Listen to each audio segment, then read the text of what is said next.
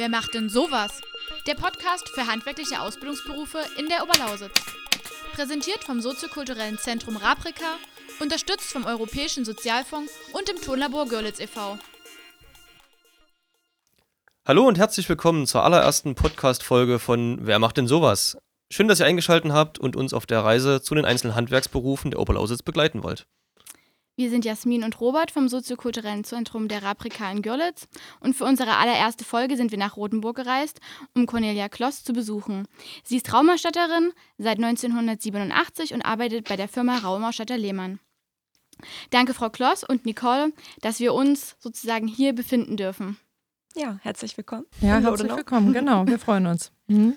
Genau, wir sind ja jetzt äh, hier direkt vor Ort in den Räumen ähm, und damit die Zuhörerinnen auch einen Eindruck bekommen, wer jetzt hier gerade sitzt, äh, wäre es schön, wenn ihr und sie sich kurz vorstellen würden. Vielleicht Frau Kloss, beginnen Sie. Mhm. Ja, also wie gesagt, mein Name ist Cornelia Kloss. Wir befinden uns in einem äh, Familienbetrieb, den gibt es seit 1964. Und ich habe bei meinem Vater, beim Herrn Lehmann, die Ausbildung gemacht von 84 bis 87.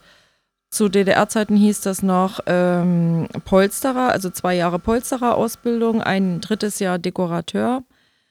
Und habe dann mit meinem Mann zusammen nach der Wende, also 1992, unser, haben wir unseren geprüften, staatlich geprüften Bodenlegerabschluss abgelegt.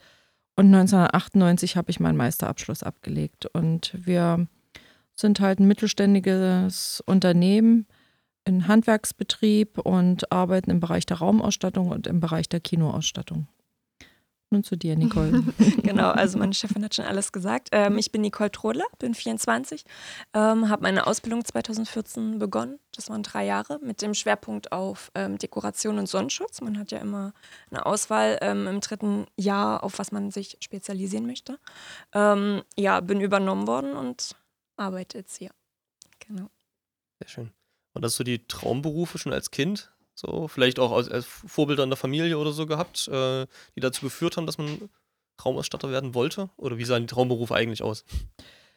Ja, nee, also bei mir ist es schon so. Ich habe es bei meinem, für mich war eigentlich fast von Anfang an klar, dass ich in den Beruf gehen möchte und bei meinem Vater äh, ausgebildet werden möchte. Das war eigentlich fast von vornherein klar. Ich hatte zwischendurch mal auf Zahnarzthelferin überlegt, aber da ich kein Blut sehen kann, hat sich das ganz schnell erledigt. Also hm.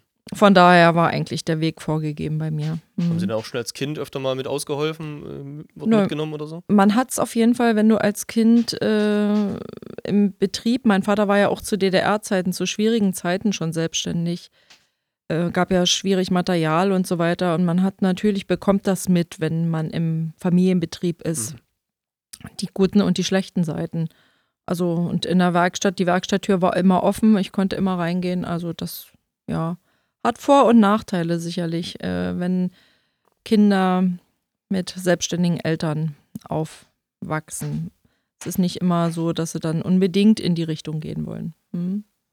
Ja, also ich habe eher bei Null angefangen, wenn ich ehrlich bin. Ich hatte es lange nicht so auf dem Schirm. Ich war eher so im Bereich Gestalter für visuelles Marketing oder Mediengestalter, sowas in die Richtung. Ähm, aber ich bin froh, dass ich diesen Weg äh, gewählt habe. Also ich hatte verschiedene Praktika in der Mediengestaltung und habe halt gemerkt, dass es nicht so wirklich, also dass mir irgendwas noch fehlt. Es war halt wirklich nur so am PC sitzen. Und ich wollte halt immer irgendwie was, was anpacken, was mit der Hand machen. Ähm, ja, und ich bin halt echt froh, dass es so gekommen ist, sage ich mal. Genau. Also das hätte ich früher natürlich gar nie gedacht, aber umso cooler ist es jetzt. Genau. Also warst du auch schon in der Schule so ein kreativer Kopf, der vielleicht gerne im Zeichenunterricht ähm, aktiv war oder ähm, hast du dich da auch eher so zurückgehalten? Mm, also Kunst war tatsächlich schon immer so mein äh, Lieblingsfach. Äh, Kunst und Sprachen hatte ich ganz gerne. Ähm, ich habe deswegen nach der 10. Klasse auch mein Fachabi gemacht in der Fachrichtung Gestaltung, um das nochmal ein bisschen zu vertiefen, ähm, weil das ja doch nur eine andere Kunst ist als in der Schule, sage ich mal. Und ähm, ich denke, dass es auch ein komplett richtiger Weg war. Ja, ich denke, der Frau Kloss hat es auch gefallen, sage ich mal, dass ich das äh, nachweisen konnte. Ähm, ich, also ich glaube, es war auf jeden Fall ein Pluspunkt. Hm, auf jeden Fall. Wie viel Kunst steckt denn im Beruf des Raumausstatters und der Raumausstatterin? Ähm, schon eine Menge eigentlich. Also man kann äh, sehr, also es ist jetzt natürlich nicht so wie, wie Zeichnen oder Basteln oder so, aber ähm, Handwerk ist natürlich immer irgendwo eine Kunst, finde ich. Und gerade wenn wir so viel mit äh, verschiedenen Materialien, Stoffen zu tun haben. Ähm, wir zeichnen ja auch sehr oft für die Kunden einfach, dass die auch ein Vorstellungsvermögen von ihrer Fensterdeko beispielsweise haben. Ähm, und da ist es natürlich von Vorteil, wenn man mit einem Stift schon mal umgegangen ist, sage ich mal. Also man kann da auf jeden Fall kreativ sein. Generell Farben und Formen sind wichtig. Also man muss schon auch ein bisschen, was so die Deko an, die Gardinen anbelangt und auch ja ein Gefühl dafür haben, was passt zusammen, was passt in den Raum des Kunden, was passt zum Kunden. Darum machen wir uns auch ganz oft Gedanken darüber, was bieten wir dem bestimmten Kundentyp an, an Materialien und ja, da muss man schon für Farben und Formen auch ein bisschen ein Gefühl haben. Sollte man haben, das wäre ganz gut. Mhm. Ich muss ja gestehen, ich kannte bis zu dem Termin für heute den Beruf des Raumausstatters gar nicht. Ähm, und als ich das äh, gelesen habe, äh, dass wir den Termin jetzt hier haben, habe ich bei Raumausstatter auch ähm, ja, ein, ein, Beratungsangebot im Prinzip gedacht, dass man dann sagt, ja, ich spitze es mal nach, Feng Shui ist das so und so am besten einzurichten. Habe dann aber, als ich mich darüber informiert habe, doch festgestellt, dass der Beruf doch eigentlich nicht nur das ist, sondern viel, viel mehr. Vielleicht können Sie ihr in kurzen Worten beschreiben, was macht denn eine Raumausstatterin?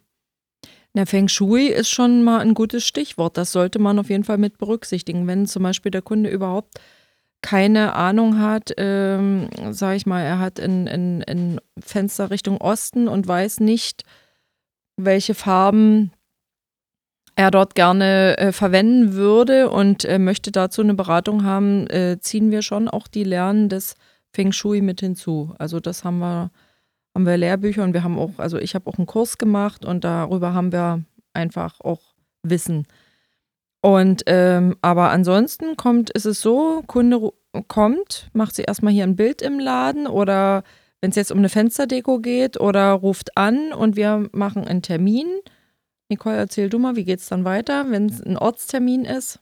Ähm, ja, also äh, wir haben eigentlich die Möglichkeit, entweder fahren wir erstmal zum Kunden hin, machen uns erstmal einen Überblick über die Situation, nehmen Maße, besprechen schon mal erste Vorstellungen, also was der Kunde sich vorstellt, ähm, was er sich gedacht hat, ob das überhaupt umzusetzen ist. Ähm, der nächste Schritt ist dann eben, dass wir, also wir uns mit unseren Gedanken hier erstmal ein bisschen sammeln, schon mal was suchen in unseren Stoffen, in unseren Materialien, dass wir den Kunden dann zu uns einladen ähm, dass wir uns auch die Zeit dann nehmen. Und wenn das fünf Stunden dauert, dann ist es so. Und ja, dass man mit dem Kunden eben alles weitere hier bespricht, dass er ganz wichtig für mich ist dann auch immer, dass er die Materialien wirklich fühlen kann, dass er die Farben sieht, äh, meine Gedanken, wie gesagt, also wir entweder zeichnen wir das oder ähm, setzen das in Computerprogramme um, dass er auch wirklich ein Bild dann vor Augen hat.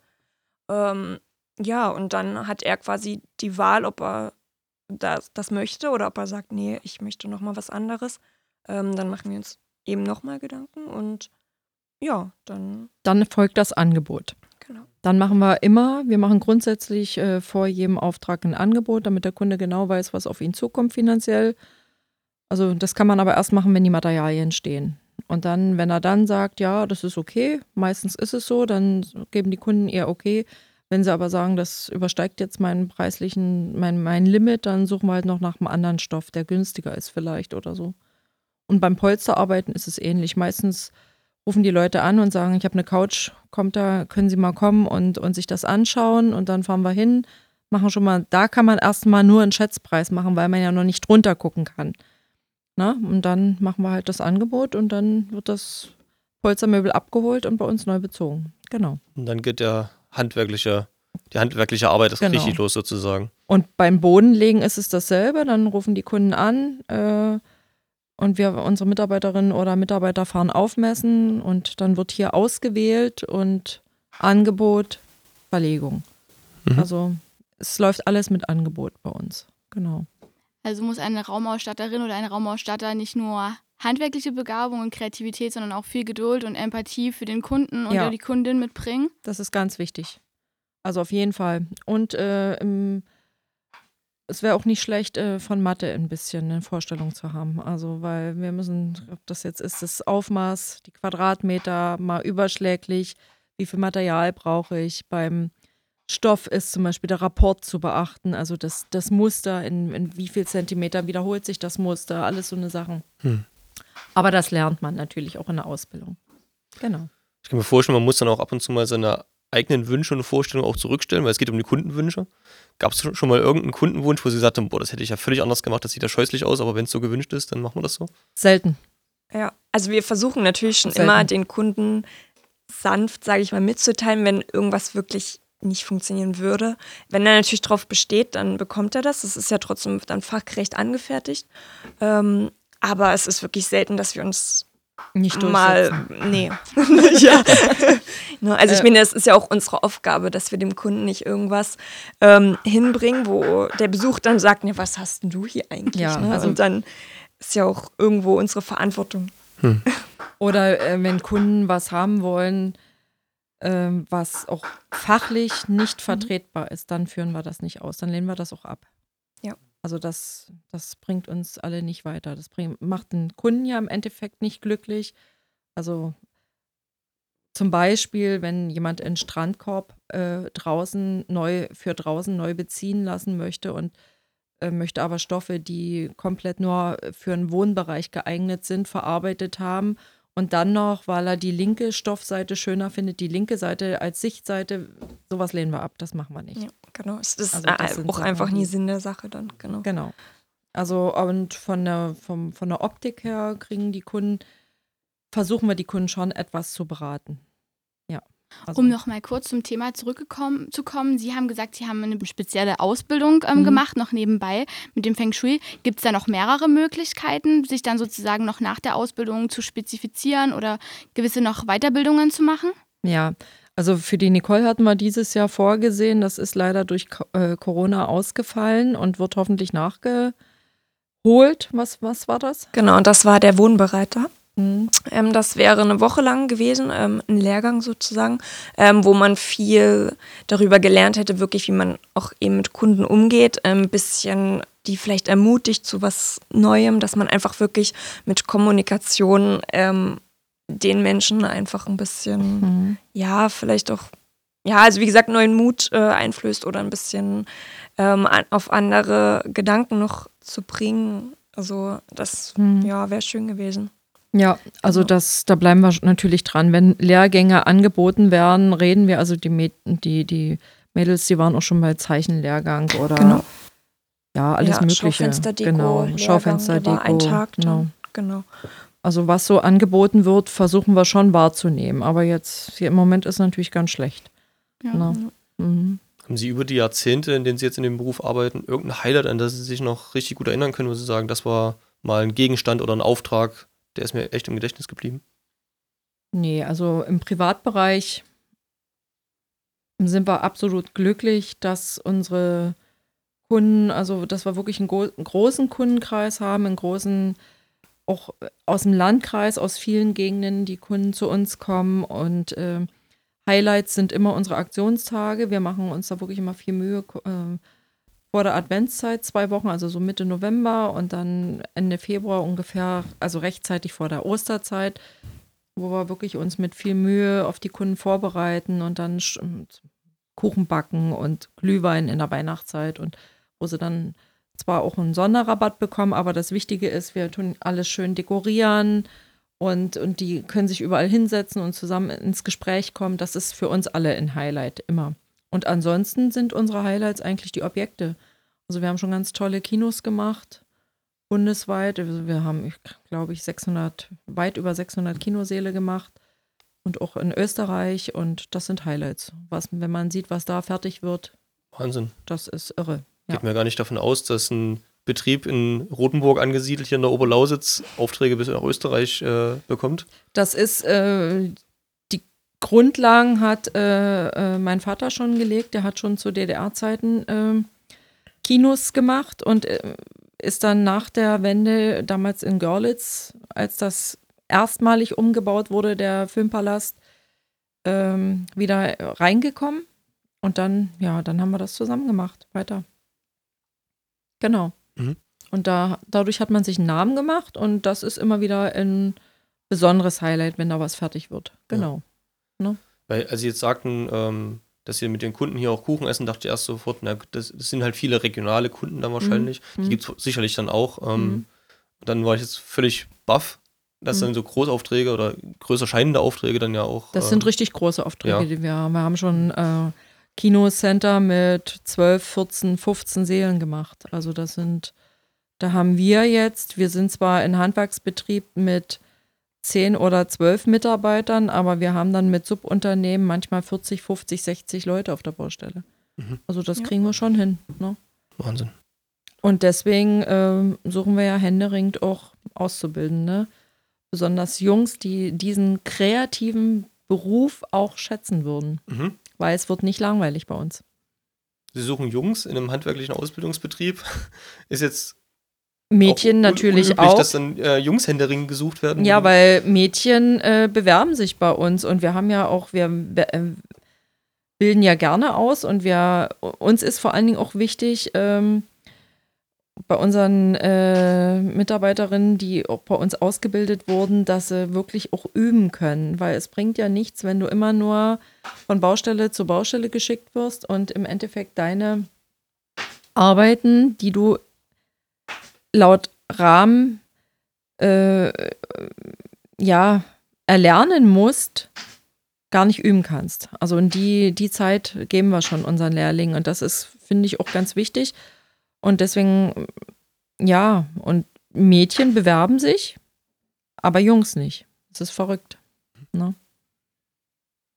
Und ähm, die Ausbildung geht drei Jahre und äh, der Junge, wahrscheinlich denken die Jungs Raumerstatter. Man muss mit Nadel und Faden ständig umgehen, aber es gibt einen Schwerpunkt, äh, der gewählt werden kann und der wäre beim Jungen dann eventuell der Bodenbelag. Mhm.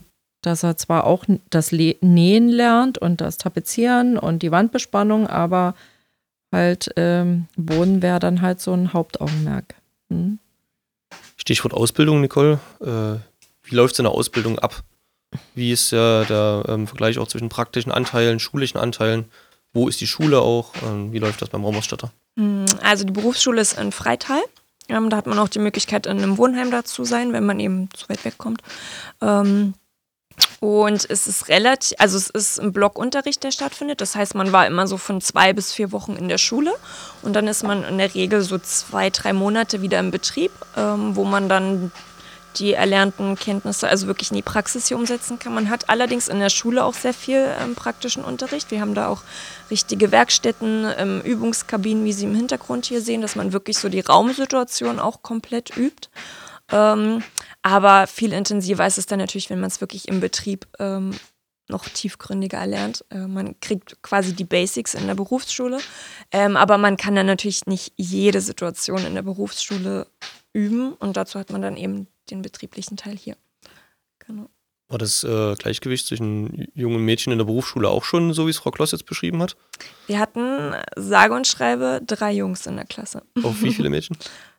Mm, Also wir hatten, ähm, es war auch echt traurig zu sehen, wie von Block zu Block äh, die Klasse geschrumpft ist. Ich glaube, wir haben mit 23 Schüler angefangen ähm, und am Ende waren wir zwölf.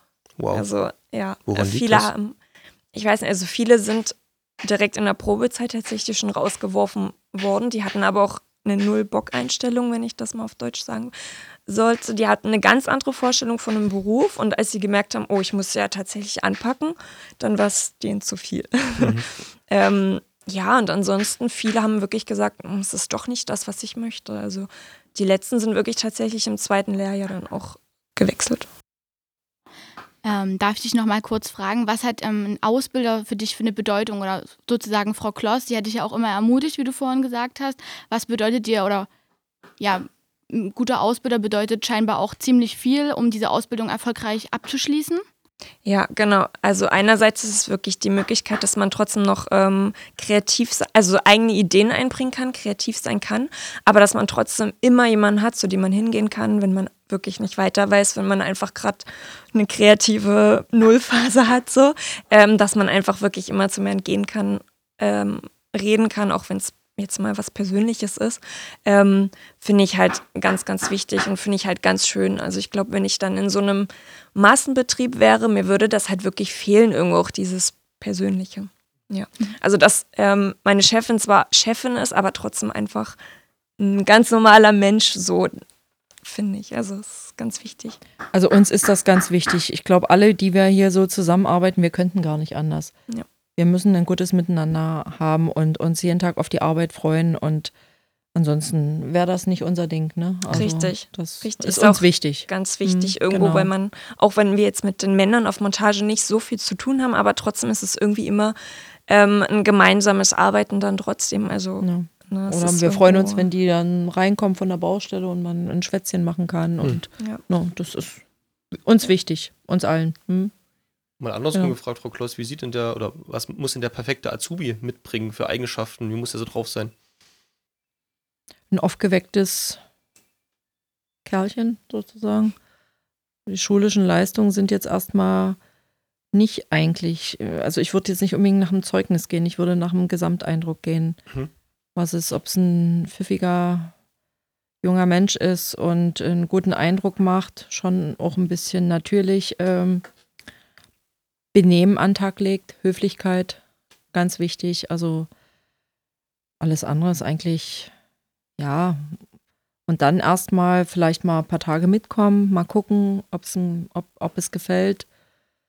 Ja, also offen, freundlich, respektvoll, sowas halt. Mhm. Das wäre wichtig. Gibt es trotzdem irgendwelche schulischen Zugangsvoraussetzungen, die man erfüllen Naja, muss? es, also ein Realschulabschluss wäre schon super. Oder Abitur. Also, Abitur, hm? ja, also das wäre wär natürlich super.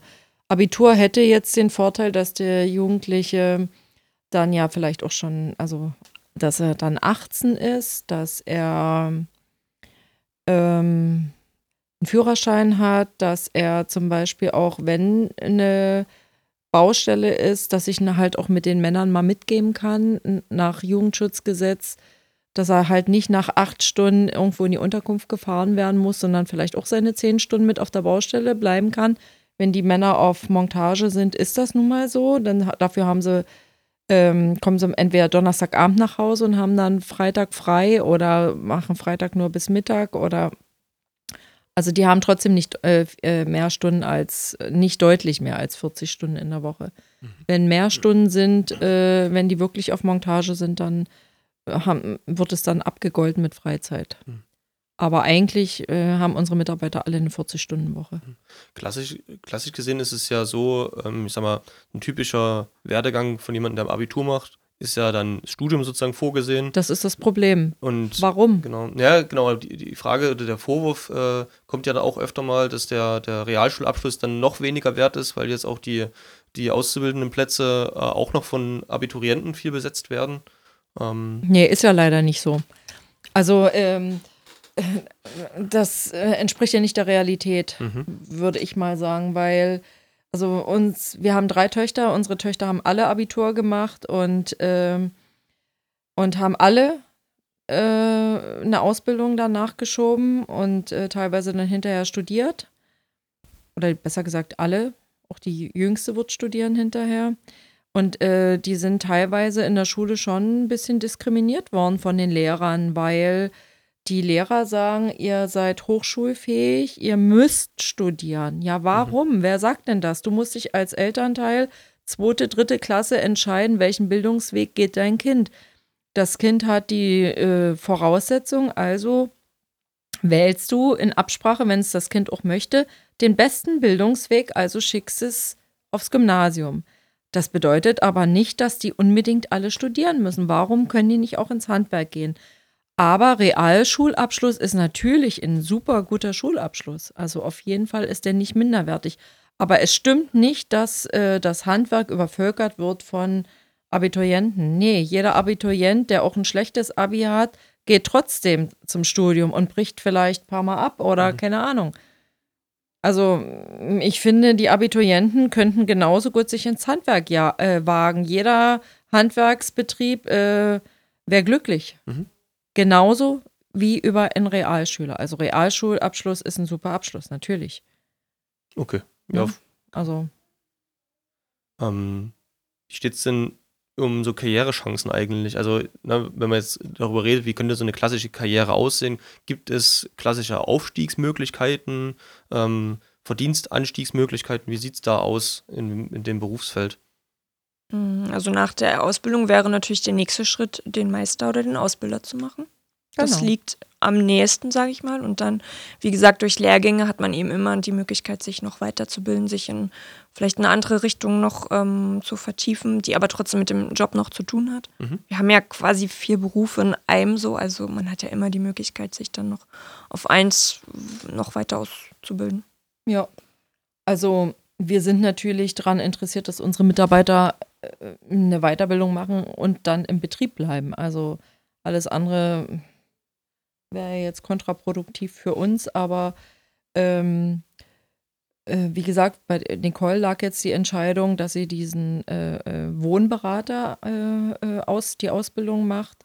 Es gibt ganz viele Möglichkeiten. Im Moment sind wir ein bisschen ausgebremst bei der Maria, die andere Mitarbeiterin, die macht, fängt jetzt mit ihrem, äh, mit der Meisterausbildung an. Ähm, ja, gibt es ganz viele Sachen. Und die Handwerkskammer äh, bietet da auch viele Möglichkeiten. Also man kann auch äh, in betriebswirtschaftliche Weiterbildung machen. Also es ist ganz, ganz viel möglich. Und Ja. sie unterstützen da ihre Auszubildenden und ihre ähm, Angestellten auf jeden, Fall. Fall. Die Kosten übernehmen auch wir für die äh, Weiterbildung, natürlich. Das ist auf jeden Fall schön, einen zuverlässigen ähm, ja. Partner oder Be Genau. Beruf dann an der Seite zu haben. Ja. So. Ja, auch schön zu wissen, dass wenn ich eine Ausbildung mache, dass ich dann auch äh, danach einen Beruf Ja. habe. Ja, genau. nicht bloß einen Abschluss und dann muss ich mich umgucken wieder auf dem freien Markt. Nee, das wäre, ist ja aber auch kurz gedacht vom Unternehmer. Also wenn er jemanden ausbildet, sollte er sich ja dann auch Gedanken machen, dass er den, hat er ja viel Mühe und reingesteckt und sein Wissen weitergegeben, dann ist es natürlich ja auch interessant, wenn er ihn dann behalten kann. Mhm. Mhm. Also so sollte es sein, eigentlich. Wir haben zum Abschluss, äh, haben wir noch so ein paar knackige DW-Fragen zum Thema Beruf und Ausbildung. Ähm, Jasmin, willst du anfangen vielleicht? Ja, um das nochmal ganz kurz eben am Ende zusammenzufassen. Ähm, Nicole, was gibt es für Fristen? Frau Kloss, was gibt es für Fristen? Woran muss ich mich halten? Ähm, wann kann ich meine Ausbildung einreichen oder beziehungsweise ähm, meine Bewerbung? Wie sieht das aus? Ja, tja, Bewerbung eigentlich Ende Mai, Anfang, Ende, Ende bis Ende Juni allerspätestens. Mhm. Das ist schon, weil Ausbildungsbeginn ist 1. September. Dann kommt die Urlaubszeit. Also, ja, gut, mit Augen zukneifen, vielleicht noch Ende Juli. Mhm. Dann bewerbe ich mich mit dem Halbjahreszeugnis sozusagen. Ja, aber gut, Ende Juli, dann, Dann- ist dann- schon das Endzeugnis. Genau, Ja. dann ja, aber jetzt Mai, Juni. Ja, aber ja, je früher, das, umso besser. das ist schon sehr spät. Also, Mhm. dass man, es wäre schon gut, eigentlich, es könnte sich auch ein Neunklässler schon bewerben. Ach so. also Genau, das wäre natürlich super. Zuerst kommt mal zuerst Ja. und Neunklässler, wenn er das vorhat, also äh, oder, oder mit einem Halbjahreszeugnis im Februar, ist natürlich je eher, umso besser.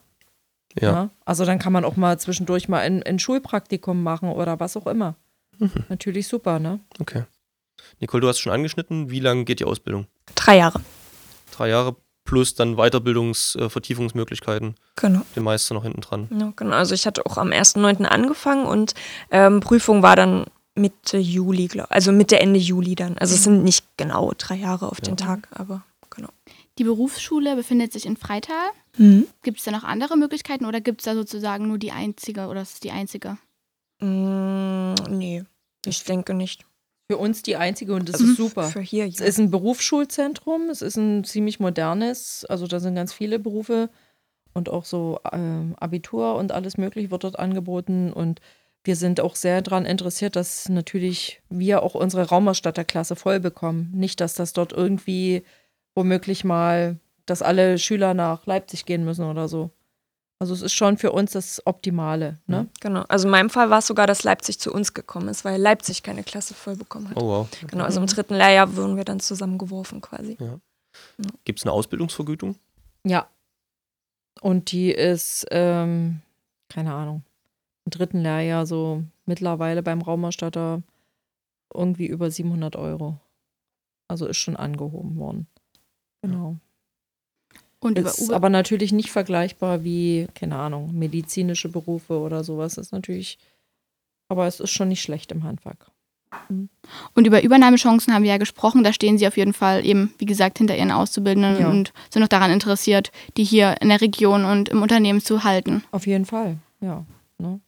Ist auch immer schön für den Auszubildenden dann eben, dass er wirklich weiß, okay, ich habe nachher was und ähm, lerne jetzt nicht drei Jahre und muss mich dann schon wieder umgucken und entscheiden, ob ich hier bleiben möchte. Ist ja auch das Schöne, wenn man wirklich hier bleiben kann. Wenn man, wenn man das will, dass man das auch dann noch kann. Aber also bis jetzt muss ich aber auch sagen, wir hatten wirklich auch Glück mit unseren auszubildenden Mädchen, weil ich würde sagen, wir hatten schon von vornherein eine glückliche Hand bei der Auswahl unserer Auszubildenden. Irgendwie hat es gleich gepasst. Wenn du natürlich, ja, das wäre halt schön, wenn es beim Jungen auch so wäre, dass man gleich von Anfang an ein gutes Gefühl füreinander hat. Mhm. Ne? Ja. Nochmal zusammengefasst, vielleicht in ein, zwei Sätzen, für wen ist dieser Beruf geeignet?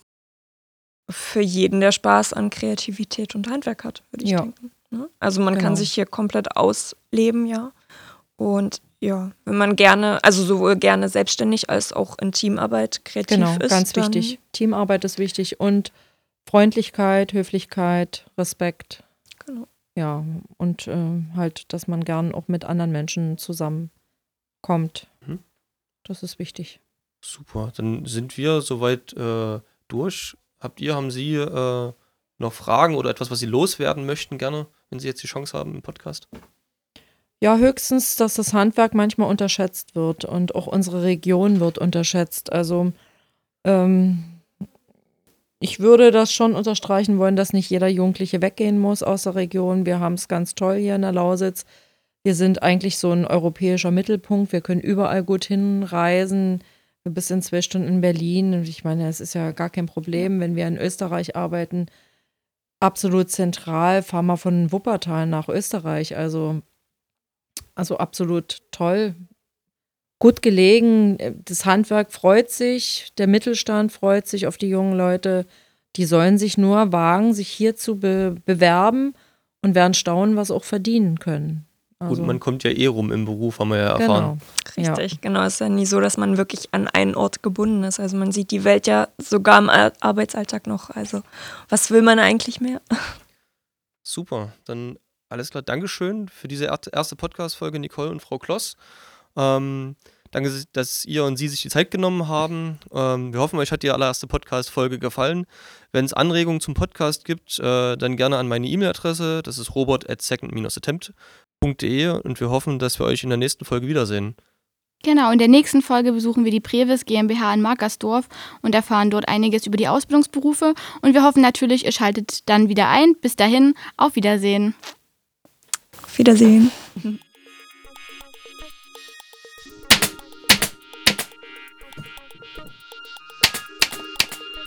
Wer macht denn sowas? Der Podcast für handwerkliche Ausbildungsberufe in der Oberlausitz. Präsentiert vom soziokulturellen Zentrum Raprika, unterstützt vom Europäischen Sozialfonds und dem Tonlabor Görlitz e.V.